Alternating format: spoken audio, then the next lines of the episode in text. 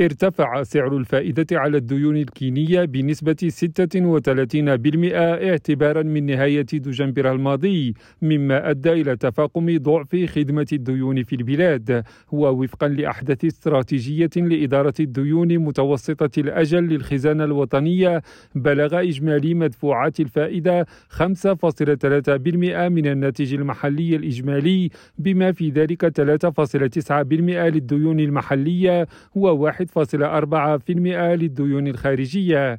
وظلت مدفوعات الفائدة على الدين المحلي مرتفعة حيث بلغت ثلاثة أضعاف المستوى المدفوع على الدين الخارجي. فيما بلغ استحقاق الدين المحلي أعلى مستوى له في عام 2023 ويرجع ذلك أساسا إلى استحقاق السندات الحكومية قصيرة الأجل.